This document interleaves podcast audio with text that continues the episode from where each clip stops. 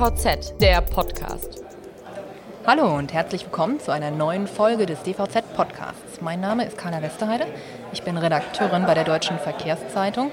Und mit mir hier in Berlin heute mal ist mein Kollege Robert Kümmerlin, ebenfalls Redakteur und Mitglied der Chefredaktion. Und äh, für unseren Podcast oder auch äh, generell für die Zeitung sind wir heute mal in Berlin genauer gesagt beim Deutschen Logistikkongress der BVL. Und ähm, wir haben uns jetzt die letzten drei Tage jede Menge Vorträge angehört, mit Leuten hier auf dem Kongress gesprochen. Und Robert, was sind denn so die großen Themen, die du dieses Jahr vom Kongress mitnimmst? Ja, Carla, ganz genau. Zweieinhalb Tage liegen jetzt hinter uns und wir haben eine Menge gehört und gesehen und ein ganzes breites Themenspektrum hier bewundern dürfen. Und ich muss sagen, ein Schlagwort, das sich natürlich immer wieder durch alle Vorträge fast zieht, das ist Digitalisierung. Und das war sehr stark im Fokus.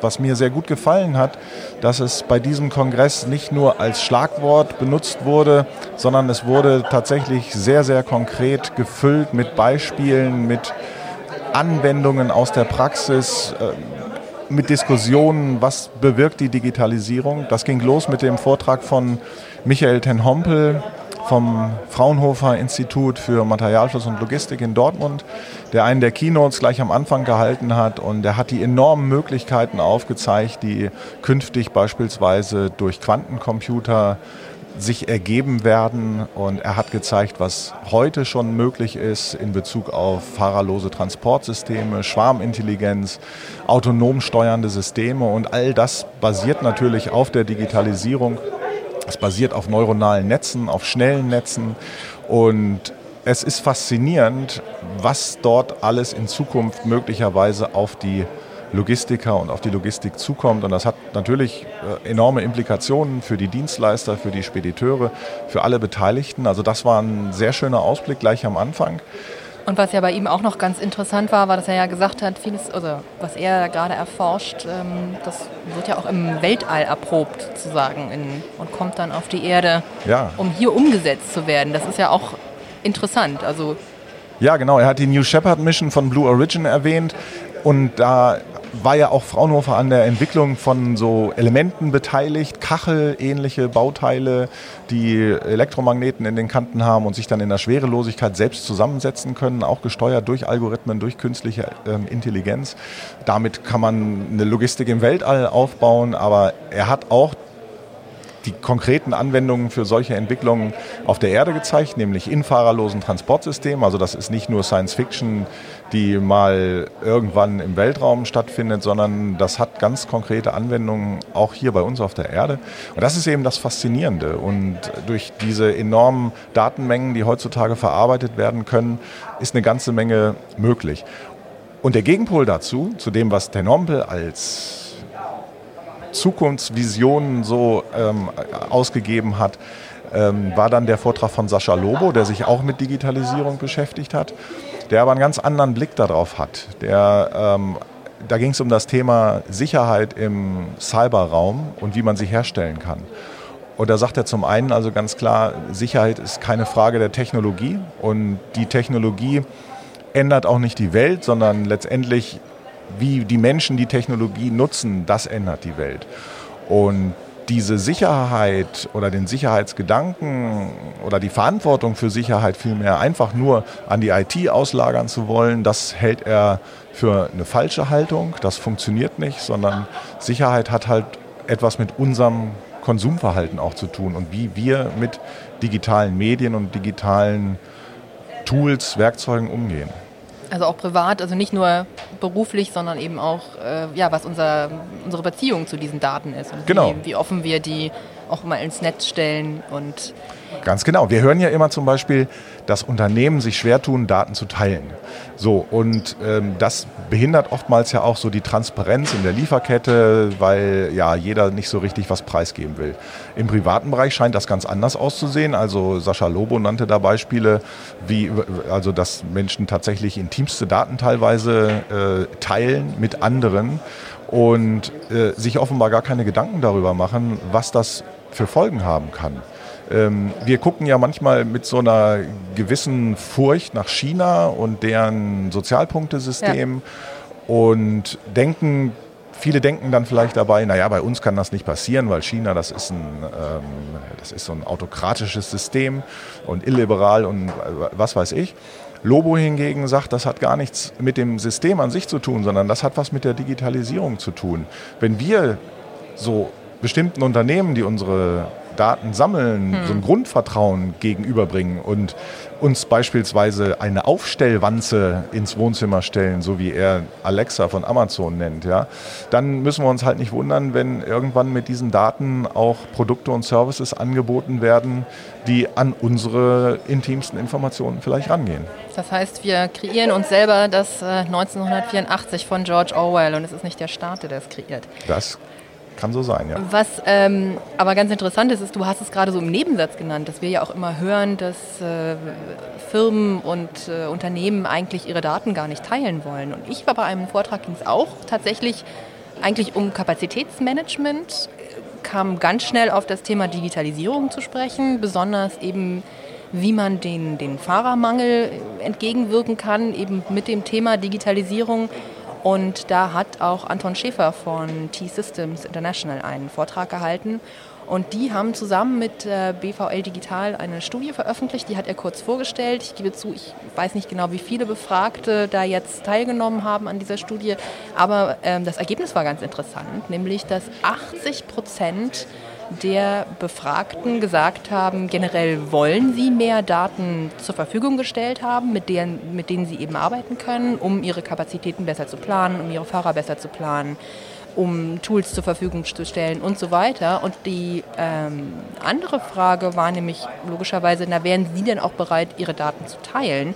Und 70 Prozent der Befragten haben immerhin gesagt, äh, klar, machen wir gerne. Mhm. Wir wollen sie halt nicht einfach mal so rausgeben und hier, lieber Mit äh, Wettbewerber, hier ist äh, das, was wir uns hart erarbeitet haben, sondern sagen, nein, wir brauchen schon eben so ein also wir wollen halt die, die, das Eigentum nicht abgeben. Die mhm. Daten müssen uns gehören, klar, ihr könnt die alle ne, zur Verfügung gestellt haben, dass wir die eben alle nutzen können, wenn eben auch was zurückkommt. Das ist natürlich immer so mhm. dieses Henne-Ei-Problem, wer fängt an.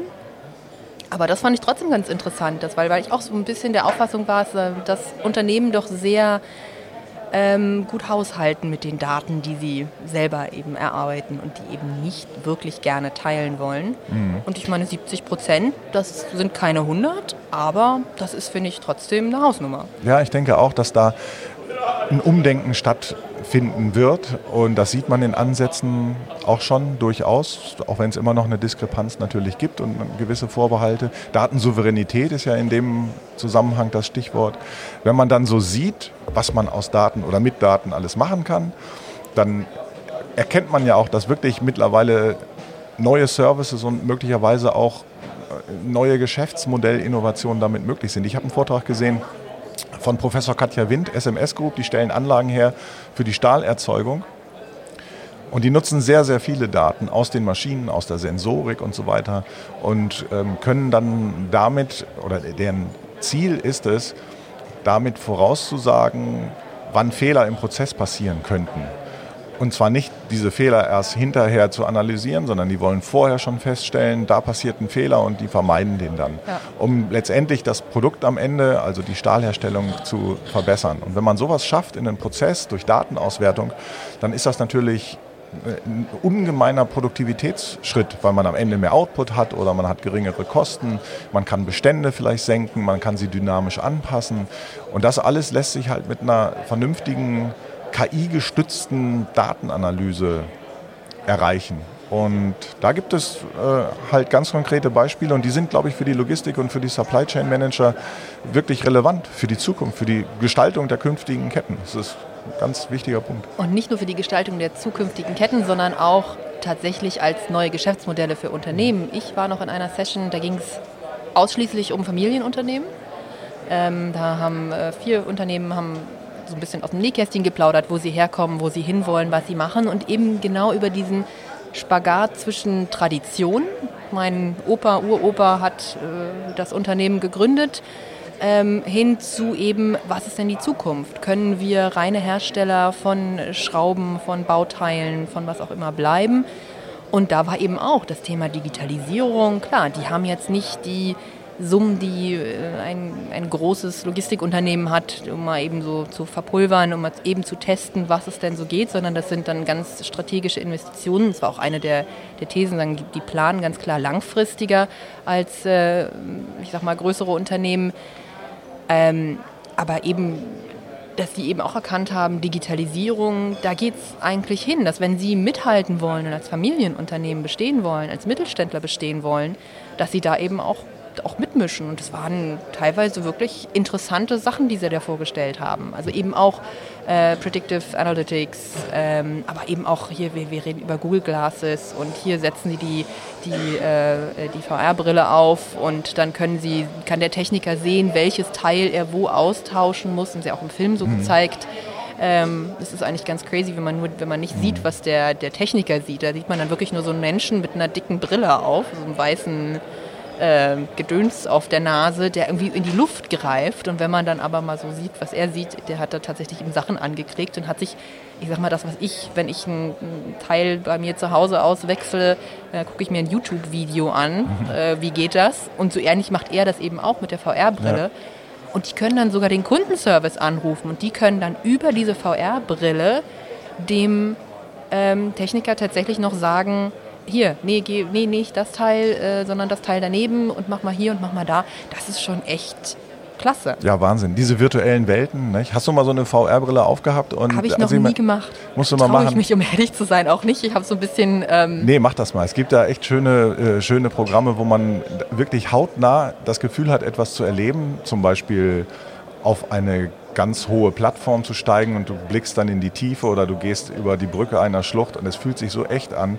Ich glaube, das, wäre nichts für mich, Robert. Ganz ehrlich, ich bleibe lieber auf dem Boden der Tatsachen. Aber ja. Ähm, und da aber genau, und auf dem Boden der Tatsachen gibt es natürlich eine Menge Anwendungen und da kann man halt auch wieder so in Prozesse eingreifen und man kann simulieren, wie man bestimmte Schritte vielleicht verbessert und so. Das ist schon eine spannende Sache. Bei diesen ähm, Familienunternehmen, was brauchen denn die Familienunternehmen damit sie sich so in der Digitalisierung weiterentwickeln? Gut, ähm, die Vorträge, die ich mir an, angehört habe, ähm, das war ganz lustig. Also das ein oder andere äh, Familienunternehmen äh, hat auch gesagt, naja, die ein oder andere Entscheidung wurde nach mehreren Gläsern Wein getroffen. Ah. Ähm, warum, also trifft, warum trifft man Entscheidungen nach mehreren Gläsern Wein? Ich glaube, weil Familienunternehmen natürlich auch ich weiß nicht, ob das ein Vorteil oder ein Nachteil ist, aber sich natürlich auch bei Familienfesten treffen. Mhm. Stichwort Ostern, Weihnachten und so weiter und so fort. Ähm, da ist halt meistens dann irgendwie auch Alkohol auf dem Tisch. Und ich okay. glaube, dann sitzt man da und anstatt dass man sagt, Mensch, frohe Weihnachten und äh, sich irgendwie über das Wetter unterhält. Also ich hätte jetzt noch eine andere Vermutung. Vielleicht müssen die sich auch erst Mut antrinken. Ach Robert, das war jetzt aber eine schöne Überleitung. Das aber wollte ich nämlich auch noch sagen, weil neben Wein brauchen diese Unternehmen noch Mut und genau. das ist nämlich der, ähm, ja, das, das, das Thema des, des äh, Deutschen Logistikkongresses dieses ja, das, Jahr. Mut das, machen. Genau, das ist das Motto dieses Jahr. Äh, mutig machen. Und ähm, genau, um Mut ging es auch in vielen Vorträgen. Oder man kann äh, aus vielen Vorträgen ableiten, dass man Mut braucht, um gewisse Schritte zu gehen. Und das hat Alexander Birken, der CEO von der Otto Group, ganz gut auf den Punkt gebracht. Ich habe von einigen Teilnehmern gehört, dass dieser Vortrag für sie ein Highlight gewesen ist. Und ich habe Alexander Birken schon in Pressekonferenzen der Otto Group erlebt und äh, ich muss sagen, wenn der eine Pressekonferenz hält, dann ist das auch nicht so herkömmlich, wie man das so kennt. Da sitzt der Vorstand und betet die Zahlen runter, sondern der hält quasi eine Keynote. Und das ist sehr interessant. Der gibt einem also so ein bisschen Gedankenfutter mit. Und das hat er hier auf dem Kongress auch wieder geschafft. Und das hat offenbar vielen äh, Teilnehmern sehr gut gefallen. Und er hat halt auch gesagt, ähm, der, Mut ist der zentrale Baustein, um den digitalen Wandel zu gestalten. Und Führungskräfte müssten bereit sein, sich von bewährten Konzepten zu verabschieden.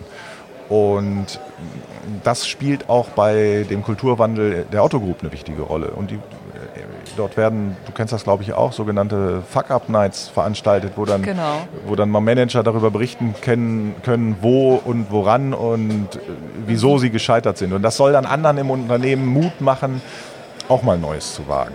Finde ich einen interessanten Ansatz, weil diese Fehlerkultur und dieser Mut zum Scheitern ist ja auch immer etwas, was so äh, ein bisschen naja, mit Zweifeln be, äh, betrachtet wird hier in Deutschland. Ja, das stimmt. Also so Fuck-Up-Nights sind tatsächlich ähm, echt interessant. Ich war mal bei einer von der IHK, da ging es ja hauptsächlich um Startups, hatte nichts mit Logistik zu tun, die waren bunt gemischt. Aber das ist schon, ähm, also manchmal traurig, wenn man denen zuhört, was denn da so passiert ist und wie das alles in die Hose gegangen ist. Andererseits denkt man sich dann auch, naja gut, die haben es halt irgendwie gewagt. Vielleicht habe ich eine bessere Idee und sollte es einfach mal probieren. Ich habe noch einen ganz, ich weiß nicht, ob ich jetzt sagen kann, interessanten Vortrag von Bosch gehört. Ähm, ich musste länger drauf rumdenken auf diesem Vortrag.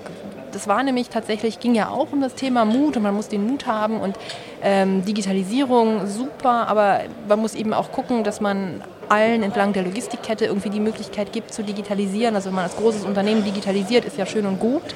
Ähm, aber wenn die anderen nicht mitmachen oder mitziehen, dann nützt diese Digitalisierung ja nichts. Also wenn ich Anwendungen habe, die außer mir keiner nutzt, dann ähm, ist es ein Problem. Und die hatte ein Stichwort genannt, das fand ich fast ein bisschen traurig. Und zwar, ähm, dass man eben gucken, also äh, sie sagte, fail fast and fail cheap. Also, dass man mhm. sollte Dinge ruhig ausprobieren, aber immer doch irgendwie gucken, dass man nicht zu viel Geld reinsteckt, dass man auch nicht zu viel Geld ähm, verliert. Und klar verstehe ich das. Also die haben zum Beispiel auch so, so eine Art Coworking Spaces irgendwie äh, kreiert, wo ihre Mitarbeiter auch mal irgendwie sich untereinander treffen können oder eben auch zuschalten können von anderen Standorten und Sachen bequatschen können. Und daraus sind auch einige Projekte geboren, das hatte sie auch gezeigt. Aber dieses äh, Fail Fast, Fail Cheap, ähm, das weiß ich nicht, hat, hat so einen kleinen Dämpfer auf den, auf den Vortrag gesetzt. Und das ist natürlich immer so, ich meine, der Vortrag war 30 Minuten, dann bleibt ein mhm. so ein Satz hängen, das ist jetzt vielleicht nicht ganz fair. Aber ähm, siehst du das denn so? Also ist die Logistik denn generell mutig oder hast du das auch irgendwie manchmal mitgekriegt in deinen, in deinen Vorträgen, dass die gesagt haben, naja, man muss den Mut haben, mal was zu, zu wagen, man muss den Mut haben zu scheitern, aber am Ende muss man dann doch aufs Portemonnaie achten? Ja, also das finde ich schwingt schon jetzt nicht nur bei den Vorträgen hier in der Logistikbranche mit, sondern generell. Ich habe auch schon von einigen Unternehmen, die also so Innovationsmanagement in ihren äh, Unternehmen verankert haben, gehört, dass sie das halt schon strukturiert angehen. Zum Beispiel durch äh, eine bestimmte Projektlaufzeit, in denen einfach neue Ideen ausprobiert werden, Ideen der Digitalisierung. Also beispielsweise, man gibt sich 100 Tage Zeit, macht ein Projekt, schaut, was ist dann das Ergebnis, lohnt sich das weiterzumachen müssen wir umsteuern oder hat sich gezeigt, das hat nicht wirklich das Potenzial, das wir uns erhofft haben. Und ich finde, das ist sehr wichtig, dass man da auch ganz ehrlich mit, mit umgeht und dass man nicht bis in alle Ewigkeit irgendetwas vor sich hertreibt, was vielleicht niemals richtig zündet. Also ich finde es vom Grundsatz her schon eigentlich einen richtigen Ansatz, ähm, womit natürlich Unternehmen immer ein Problem haben und auch das wurde hier bei diesem Kongress sehr deutlich, das sind die Fachkräfte. Und das, ja, ist, das, sind die, das sind die Leute, die das überhaupt machen, die klar. das können, die, diese, ähm, die dieses Wissen, dieses Know-how haben über Informatik, über IT, über Digitalisierung. Und da zeigte sich zum Beispiel, das fand ich auch einen interessanten Aspekt bei der Podiumsdiskussion, es ist gar nicht mehr so heute der große Faktor, wie teuer sind die Mitarbeiter? Mhm. Lohnkosten sind nicht mehr das Entscheidende, sondern das Know-how und die Kompetenz um Digitalisierungsprojekte voranzubringen. Das ist viel wichtiger. Klar, es gibt einfach und, keinen, der es kann. Genau. Und da ist dann auch wieder die Frage, wie kommen wir denn dazu, dass es auch künftig junge Menschen gibt, die sich für Informatik begeistern und die dann später als Fachkräfte für ähm, IT-Projekte und so zur Verfügung stehen. Und das muss in den Schulen losgehen. Und da reicht es halt nicht, dass man äh, in die Schulen einfach nur ein paar Laptops und Tablettcomputer stellt und Whiteboards, die digital sind. Ja. ja, Smartboards, genau. Und, sondern es geht darum, den Kindern Kreativität zu vermitteln und ein Verständnis für Zusammenhänge zu entwickeln und Fantasie. Und dann klappt das auch mit dem Verständnis für Informatik und Mathematik und sowas. Das ist wichtig. Und das finde ich ist auch ein sehr spannender ähm, Aspekt. Wie kriegen wir tatsächlich in unserem Schulsystem, in unserer ganzen Ausbildung halt das so geregelt, dass wir tatsächlich kompetente Leute dann ähm, haben hier in diesem Land. Und da, da, ist auch nichts Neues, aber da stöhnen ja alle immer drüber, ja. Äh, Fachkräftemangel.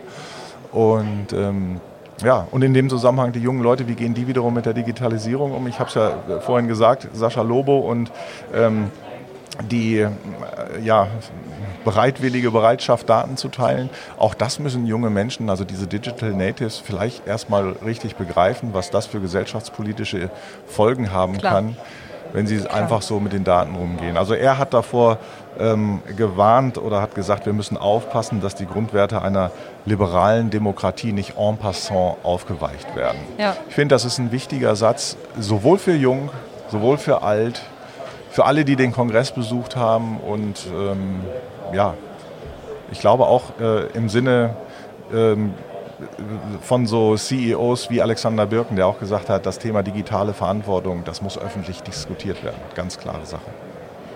Robert, ich hätte mir jetzt kein besseres Schlusswort wünschen können für unseren Podcast hier vom Kongress. Wir haben jetzt noch so ein paar Sachen, die wir hier noch äh, erledigen, noch mal so ein paar Hände schütteln und dann geht es auch wieder Richtung Hamburg. Ja, ich habe schon geguckt, Robert, es tut mir sehr leid, aber es sind ungefähr 5 Grad weniger da oben im Norden. Ich hoffe, du hast deinen Schal eingepackt. Na gut, äh, hier war es allerdings auch ziemlich warm, kann ruhig ein bisschen kühler werden. Es gäbe noch so viel zu sagen über ich diesen weiß. wunderbaren Kongress, aber tja. Ich weiß, ich habe auch noch einige Themen mir aufgeschrieben, aber dafür gibt es dann ja bestimmt noch äh, eine, eine, weitere Gelegenheiten, dass wir da nochmal in Ruhe drüber sprechen. Genau, so machen wir das. Wunderbar. In diesem Sinne bedanke ich mich und ich sage auch äh, vielen Dank fürs Zuhören und bis zum nächsten Mal.